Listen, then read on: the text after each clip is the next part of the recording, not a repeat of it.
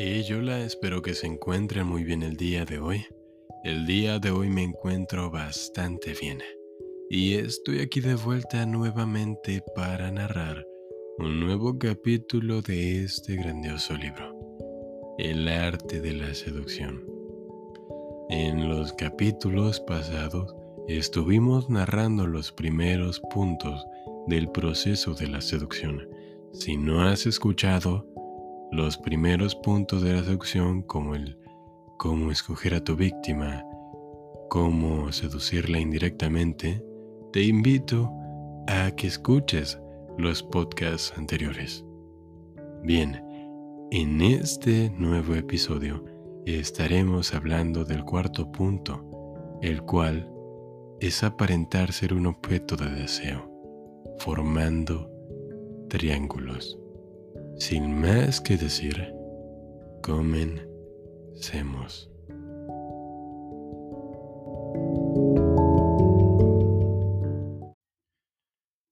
Aparenta ser un objeto de deseo. Forma triángulos. Pocos se sienten atraídos por una persona que otros evitan o relegan. La gente se congrega en torno a los que desprecian despiertan interés. Queremos lo que otros quieren. Para atraer más a tus víctimas y provocarle la el ansia de poseerte, debes crear un aura de deseabilidad, de ser requerido y cortejado por muchos. Será para ellos cuestión de vanidad volverse el objeto preferido de tu atención, conquistarte sobre una multitud de admiradoras, crea la ilusión de popularidad rodeándote personas del sexo opuesto, amigos, examantes, pretendientes, forma triángulos que estimulen la rivalidad y aumenten tu valor. Hazte de una fama que te preceda. Si muchos han sucumbido a tus encantos, debe haber una razón. Formación de triángulos. Una noche de 1882, Paul Rie, filósofo prusiano de 32 años de edad quien vivía entonces en Roma, visitó la casa de una mujer entrada en años que tenía un salón de escritores y artistas. Rie se fijó ahí en una recién llegada, una rusa de 21 años llamada Lou von Salomé, quien había ido a Roma de vacaciones con su madre. Rie se presentó y comenzaron una conversación que se prolongó hasta altas horas de la noche. Las ideas de ella acerca de Dios y la moral eran parecidas a las suyas. Hablaba con mucha pasión, pero al mismo tiempo sus ojos parecían coquetearle. Los días siguientes, Rey Salomé dieron largos paseos por la ciudad, intrigado por su mente pero confundido por las emociones que provocaba. Él quería pasar más tiempo con ella. Un día, ella lo sorprendió con una propuesta. Sabía que él era buen amigo del filósofo Nietzsche, entonces también de visita en Italia. Los tres, dijo ella, debían viajar juntos, no. En realidad debían vivir juntos, en una especie de manera atroz de filósofos, feroz, crítico de la moral cristiana, a esa idea le pareció excelente. Escribió a su amigo sobre Salomé, describiendo lo ansiosa que estaba de conocerlo. Tras varias cartas, Nietzsche se precipitó a Roma. Rie había hecho esa invitación para complacer a Salomé y para impresionarla. También quería ver si Nietzsche compartía su entusiasmo por las ideas de la joven. Pero tan pronto como Nietzsche llegó, sucedió algo desagradable. El gran filósofo, quien siempre había sido un solitario, quedó obviamente prendado de Salomé. En lugar de que los tres compartieran conversaciones intelectuales, Nietzsche pareció conspirar para estar a solas con la muchacha. Cuando Ri se dio cuenta de que Nietzsche y Salomé hablaban sin incluirlo, sintió escalofríos de celos. Al diablo con el manech entre filósofos, Salomé era suya. Él la había descubierto y no la compartiría, ni siquiera con su buen amigo. De alguna manera, él tenía que quedarse a solas con ella. Solo entonces podría cortejarla y conquistarla. Madame Salomé había planeado llevar de regreso a su hija a, Rusia, pero Salomé quería permanecer en Europa. Ri intervino, ofreciendo viajar con la Salomé a Alemania y presentarlas con su madre, quien prometió se encargaría de la muchacha y actuaría como dama de compañía. Ri sabía que su madre sería una guardiana poco estricta, en el mejor de los casos. Madame Salomé estuvo de acuerdo con esta propuesta, pero fue más difícil sacudirse de Nietzsche. Este decidió acompañarlos en su viaje al norte, al hogar de Rie en Prusia. En cierto momento del viaje, Nietzsche y Salomé dieron un paseo solos, y cuando regresaron, Rie tuvo la sensación de que entre ellos había sucedido algo físico. Le hirvió la sangre. Salomé se le escurría de las manos. Finalmente el grupo se dividió.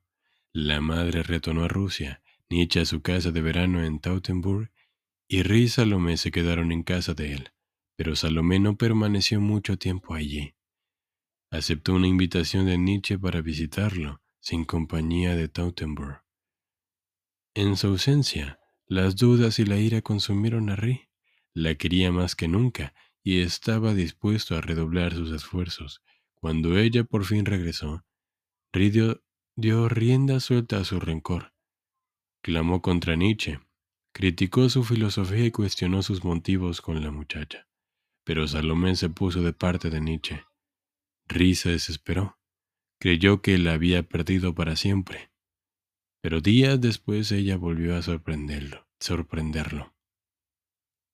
Había decidido que quería vivir con él, solo con él. Al fin, Ri tenía lo que había querido, o al menos eso creía. La pareja se instaló en Berlín, donde rentó un departamento. Pero entonces, para consternación de Ri, la antigua pauta se repitió. Bebían juntos, pero Salomé era cortejada en todas partes por los jóvenes, niña mimada de los intelectuales de Berlín, que admiraban su espíritu independiente, su negativa a transigir. Estaba constantemente rodeada por un harén de hombres, quienes la llamaban su excelencia. Una vez que, una vez Marie se vio compitiendo por su atención, fuera de sí, la abandonó años después y más tarde se suicidó. En 1911, Sigmund Freud conoció a Salomé, ya entonces conocida como Lou Andrea Salomé, en un congreso en Alemania. Ella quería dedicarse al movimiento del psicoanálisis, dijo, y el Freud, y Freud la halló encantadora, aunque como todos los demás conocía la historia de la triste, de su tristemente célebre aventura con Nietzsche. Salomé no tenía experiencia en el psicoanálisis, ni en terapias de ninguna otra especie, pero Freud la admitió en el círculo íntimo de sus seguidores que asistían a sus conferencias privadas. Poco después de que ella se integró al círculo, uno de los más prometedores y brillantes estudiantes de Freud, el doctor Victor Tusk, de 16 años menor que Salomé, se enamoró de ella. La relación de Salomé con Freud había sido platónica, pero él le había tomado mucho cariño. Se deprimía cuando ella faltaba a una conferencia y le enviaba notas y flores. Su enredo en una aventura con Tusk le causó grandes celos y empezó a competir por su atención. Tausk había sido un hijo para él, pero el hijo amenazaba con hurtar la amante platónica del padre. Sin embargo, Salomé dejó pronto a Tausk. Su amistad con Freud se hizo aún entonces más firme que nunca y duró hasta su muerte en 1937. Interpretación. Los hombres no solo se enamoran de Luas, Andrea Salomé. Sentían que los abrumaba el deseo de poseerla, de arrebatarla a otros, de ser el orgullo dueño de su, cuerpo y espíritu. Rara vez la veían sola, de un modo u otro, ella siempre se rodeaba de hombres. Cuando vio que Risa se interesaba en ella, mencionó su deseo de conocer a Nietzsche. Esto enfureció a Ri e hizo que quisiera casarse con ella y conservarla para sí pero Lu insistió en conocer a su amigo. Las cartas de él a Nietzsche delataban su deseo por esa mujer. Y esto encendió a su vez el deseo de Nietzsche por ella. incluso antes de conocerla. Cada vez que uno de los dos estaba solo con ella, el otro se mantenía en segundo plano. Más tarde, la mayoría de los hombres que lo conocieron sabían de su infausta aventura con Nietzsche, pero esto solo incrementaba su deseo de poseerla, de competir con el recuerdo del filósofo. El afecto de Freud por ella, de igual manera, se convirtió en potente deseo cuando él tuvo que rivalizar con Tausk por su atención. Salomé era de suyo inteligente y atractiva, pero su constante estrategia de imponer a sus pretendientes un triángulo de relaciones la volvió más deseable aún. Y mientras ellos peleaban por ella, Lu tenía el poder, siendo deseada por todos sin estar sometida a ninguno.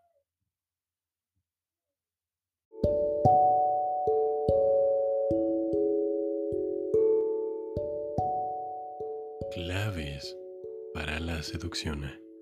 Somos animales sociales y los gustos y deseos de otras personas ejercen inmensa influencia en nosotros. Imagina una reunión muy concurrida. Ves a un hombre solo con quien nadie platica ni por error, y que vaga de un lado a otro sin compañía. ¿No hay en él una especie de aislamiento autoinfligido? ¿Por qué está solo? ¿Por qué se le evita? Tiene que haber una razón. Hasta que alguien se compadezca de ese hombre e inicie una conversación con él, parecerá indeseado o indeseable. Pero allá, en otro rincón, una mujer está rodeada de gran número de personas. Ríen de sus comentarios y al hacerlo se suman al grupo, atraídos por su regocijo. Cuando ella cambia de lugar, la gente le sigue. Su rostro resplandece a causa de la atención que recibe. Tiene que haber una razón.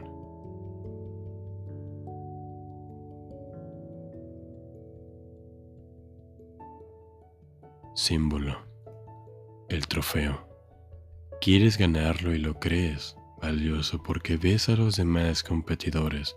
Algunos querrían por bondad premiar a todos por su esfuerzo, pero el trofeo perdería su valor debe presentar no solo tu victoria, debe representar no solo tu victoria, sino también la derrota de los demás. Reverso. No hay nada, no hay reverso posible en este caso. Es esencial para ser deseable a los ojos de otros. No es negociable.